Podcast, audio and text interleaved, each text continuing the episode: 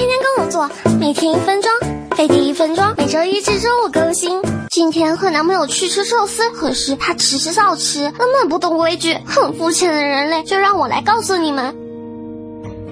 寿司要从味道淡的开始吃，先吃白肉的鲷鱼或是比目鱼寿司，再吃红肉的三文鱼或者尾鱼寿司。像厚蛋、豆皮这样的甜寿司要放在后面吃。很多人喜欢把芥末和酱油倒在一起，这样不对了，应该把芥末和酱油分开，先蘸一点芥末，再蘸一点酱油。蘸酱油的时候要拿有料的那一面蘸，不能拿米饭的那一面蘸，不然很容易把饭团弄散。然后一口吃的，分几口吃会影响寿司的口感。还有红。姜它是用来清口的，可别傻傻的当下酒菜吃。吃寿司的时候直接用手拿，这样会让师傅觉得你懂规矩。当然也能用筷子，不过要注意不能戳筷子，这是很不礼貌的行为。最后吃完寿司来一碗味增汤暖胃，这样才是完美的寿司之旅。寿司虽然很常见，但是要做出真正好吃的寿司可不是那么容易。推荐你们一部纪录片叫《寿司之神》，介绍的是最年长的米其林三星厨师小野二郎。是怎么制作出美味的寿司的？要是身为大厨，